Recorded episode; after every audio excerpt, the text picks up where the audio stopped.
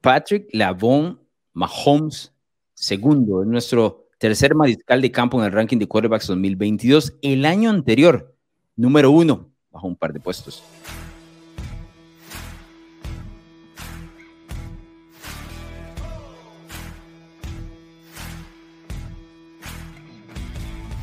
No es difícil concebir un mundo donde Patrick Mahomes, con ese talento de brazo que tiene y esa ofensiva que lo acompaña de parte de Andy Reid, baje un par de puestos en diferentes rankings. Lo que pasa es que al ser número uno no tenía otro lugar que ser o irse para atrás.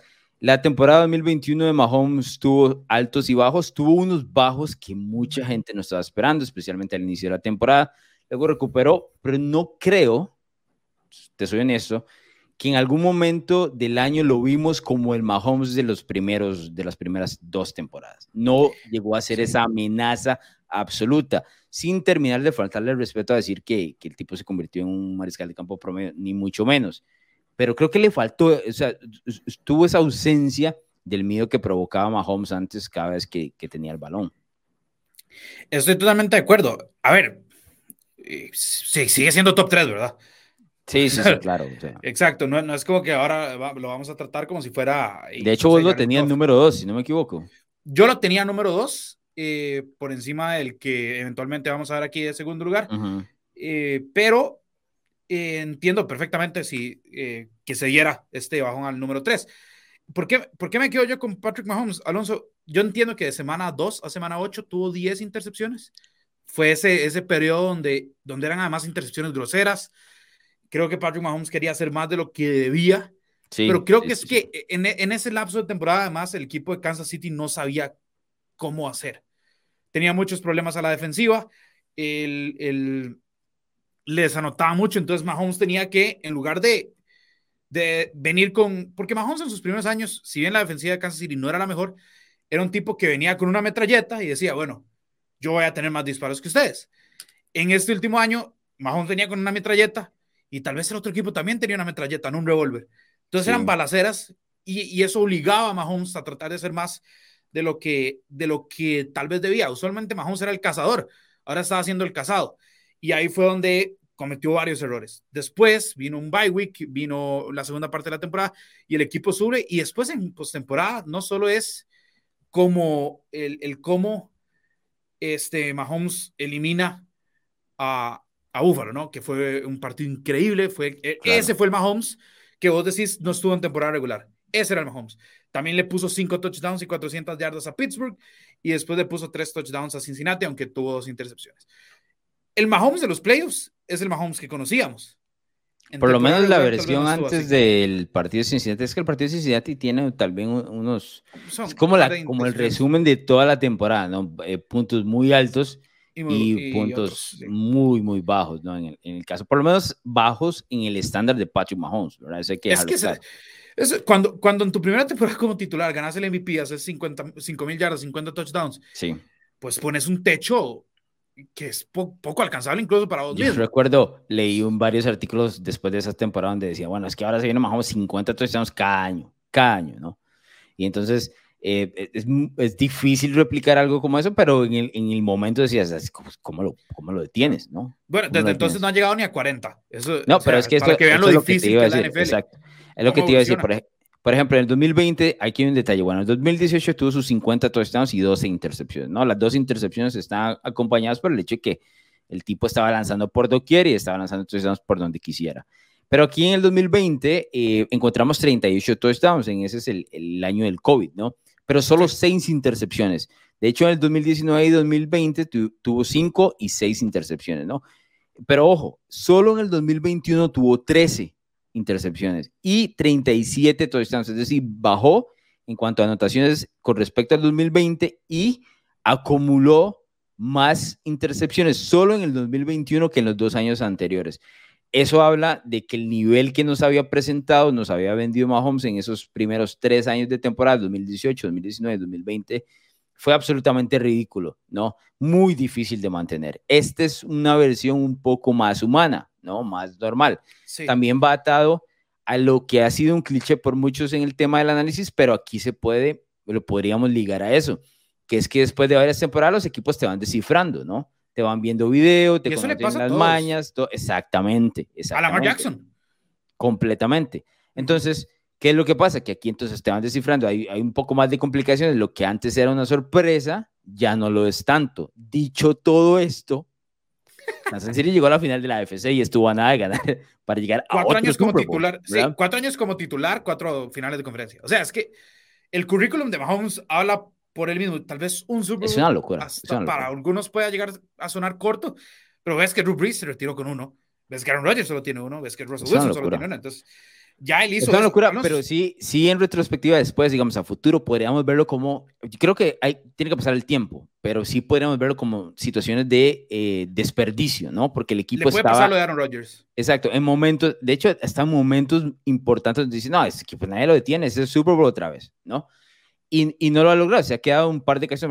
el primer año fue una sorpresa, eh, pero perdieron en casa contra un equipo que que New England termina siendo campeón del Super Bowl, pero nadie lo tenía al nivel de Kansas City en su momento. Lo sorprende y gana. Ok, el segundo lo gana sobre, sobre San Francisco, hecho un partido que pudieron haber perdido fácilmente.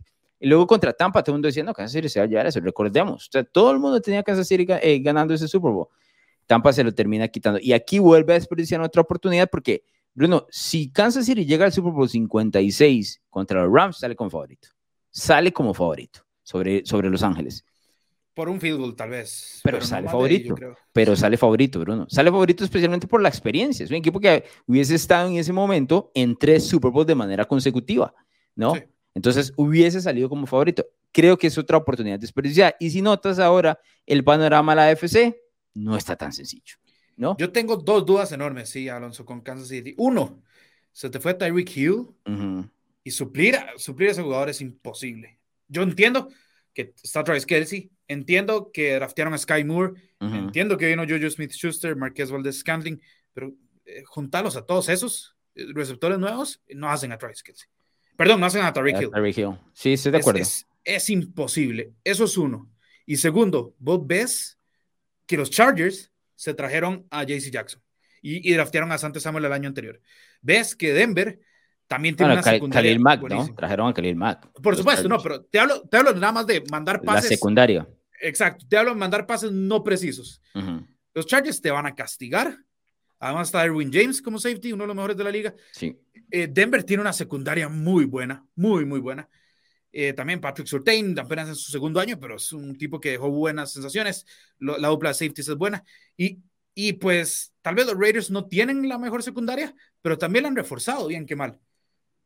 Eso es no solo para Patrick Mahomes, porque también está Russell Wilson y Justin Herbert y Derek Carr, pero claramente eso quitarle a Tyreek Hill y meterle buenas secundarias es algo que le puede complicar la vida a Patrick Mahomes. Sí, yo sí creo que el equipo de los Chargers en los últimos dos años ha hecho todo para ponerse a la par de, de Kansas City y competir. Absolutamente todo. De hecho, los Raiders, los Raiders se armaron para eso, ¿no? Eh, los Raiders también lo han hecho, pero digamos que, que los Chargers han como, como visto esto claramente. Recordate que eh, en el partido, creo que fue el año pasado que jugaron en Kansas City, temprano en la temporada, eh, Staley, bueno, que luego se convierte como en, en, su modus operandi, pero se la jugó en cuarta oportunidad, en varias oportunidades donde realmente no era necesario, porque ya había cerrado el partido y dice, no, no, tengo que matarlos, porque de otra manera no lo voy a terminar logrando.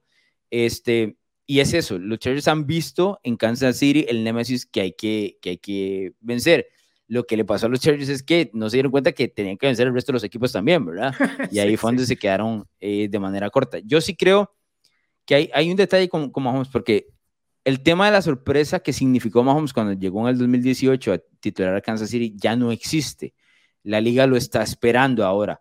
Eh, sigue siendo prácticamente indetenible en muchísimas de las ocasiones, pero cuando hay equipos em, relativamente comparables con los Chiefs, yo creo que sí se meten problemas porque el tipo a veces me parece que lanza muchísimos balones interceptables y no tiene este cuidado, ¿no? En, sus diferentes drives y demás. Es como más agresivo de lo que debería ser, lo cual es hasta, hasta una locura decirlo, porque eso es lo que se espera de Mahomes, ¿no? Que improvise, que cree, que, que se saque algo de la manga, pero ese sacado de la manga a veces le, le termina jugando eh, de más, ¿no? Entonces, habrá que ver qué es lo que presenta en el 2022. Em, ¿Lo ves avanzando para el ranking de 2023? 23, eso, es más, yo te lo iba a preguntar a vos, yo no lo veo, sinceramente. Creo que eh, la falta de Tariq Hill y como te dije, los pareos que va a tener son... Sí, es que ese es ese escenario, ¿verdad? Porque el mariscal de campo también está atado a sus diferentes armas y el perder a Tariq Hill es, es bastante complicado para lo que él quiere lograr, para lo que Andy Reid quiere lograr. Yo creo que eh, la simbiosis entre él y Reid es fantástica, entrenador en jefe. La mejor de, la liga, me atrevo a decir yo ahorita. Pero eh, siempre está el, el tema de que tiene que cargar también a su defensiva, ¿verdad? El año pasado, por un periodo, si no me equivoco, fue como de seis semanas que la defensiva estuvo en lo más alto, pero luego volvió a sus andanzas cuando llegó a playoff y, se volvió un poco más complicado. Em, es, es, difícil para mí porque a mí toda la vida me ha encantado Mahomes. O sea, yo estoy casado con Mahomes desde el día uno, pero sí creo que el escenario de este 2021 es ese progreso que se le pide a los mariscales de campo en su siguiente contrato. Es decir, ok, me hiciste eh, me mostraste tal calidad en los primeros años, ¿no? Ahora tenés que mantenerte cuando la liga va por tu cabeza, ¿no? Eh, yo creo que aquí es donde empezamos a ver eh, qué es lo que tiene Mahomes en cuanto a, ¿qué podríamos decir? Intangibles, en cuanto a el tema del cerebro, porque ya también, Bruno, Mahomes tiene heridas de guerra, ¿verdad? que no tenía al inicio. Uf, y fuertes, groseras. Exacto, son heridas de guerra. Eh, perder el Super Bowl contra Tampa, perder el año pasado de la manera que lo hicieron con Cincinnati. Todo eso, aunque, no cree, aunque la gente no lo crea, termina marcando los mariscales de campo hacia futuro. Es inevitable. Todos tienen eso. Todos. O sea, que recuerdan aquella tal jugada, no tengo que lanzar este, este pase porque aquel, no sé, hace dos años me interceptaron haciendo este pase. Todo eso funciona. Y le genera dudas a su confianza y, genera dudas eventualmente a su juego. Yo creo que Mahomes tiene esas series de guerra de las cuales, por lo menos ahorita, me parece no se puede zafar. Eventualmente, quién sabe, pero no sé qué pueda suceder en el 2022. ¿Algo más, Bruno? No, eh, yo, yo sí siento que va a ser un año complicado. A ver, complicado para Mahomes, va a seguir probablemente siendo los mejores mariscales de la liga, ¿verdad? Sí, sí, sí. sí. Pero, eh, pero sí es, creo... es, es, bajo la medida de él, ¿verdad? Es que la medida que él puso es, es muy alta. Totalmente, pero eh, también estoy dispuesto a ver qué trae Andy Reid con más receptores que solo Tyreek Hill y, y, por supuesto lo que va a hacer con Travis Kelsey. Para, para cerrar, Alonso, yo, yo sí lo veo bajando, pero, pero tampoco me sorprendería verlo en el top 5 de nuestro ranking. No, yo lo, yo lo voy, creo que se va a mantener ahí. Eh, el indiscutible número uno, como en los últimos años, es un poco más difícil, ¿no? Eh, Total. Habría que ver si Tom Brady sigue, el tema mismo tema de Aaron Rodgers y demás, para la posibilidad de, de, de, esos puestos altos del ranking, pero pero sí, yo, yo lo mantengo ahí con un poco menos de éxito a nivel global como lo ha sido en los últimos años, porque lo, lo que dijiste, ¿no? Llegar cuatro años seguidos a la final de la americana, muy difícil, muy difícil de lograr, incluyendo ahí, creo que fueron dos Super Bowls que llegó, ¿no? Pero bueno, veremos qué es lo que trae Patrick eh, Mahomes para el 2022. Cuéntele a sus amigos sobre este podcast de NFL Latino, dele seguir, dele like para que nos apoye ahí, ya sea en Spotify, Apple Podcasts o en YouTube. ¿Te gustan los deportes, la cultura pop y opiniones diferentes? Narrativa X tiene todo lo que buscas, columnas, pensamientos, estadísticas, historias y documentales de todos tus deportes favoritos y de cultura pop. Todo contado a través de la pluma de diversos autores, con puntos de vista únicos y de cualquier parte del mundo. No busques más, Narrativa X es tu casa. Síguenos en Twitter como arroba narrativa-x y visítanos en narrativax.com. Te esperamos.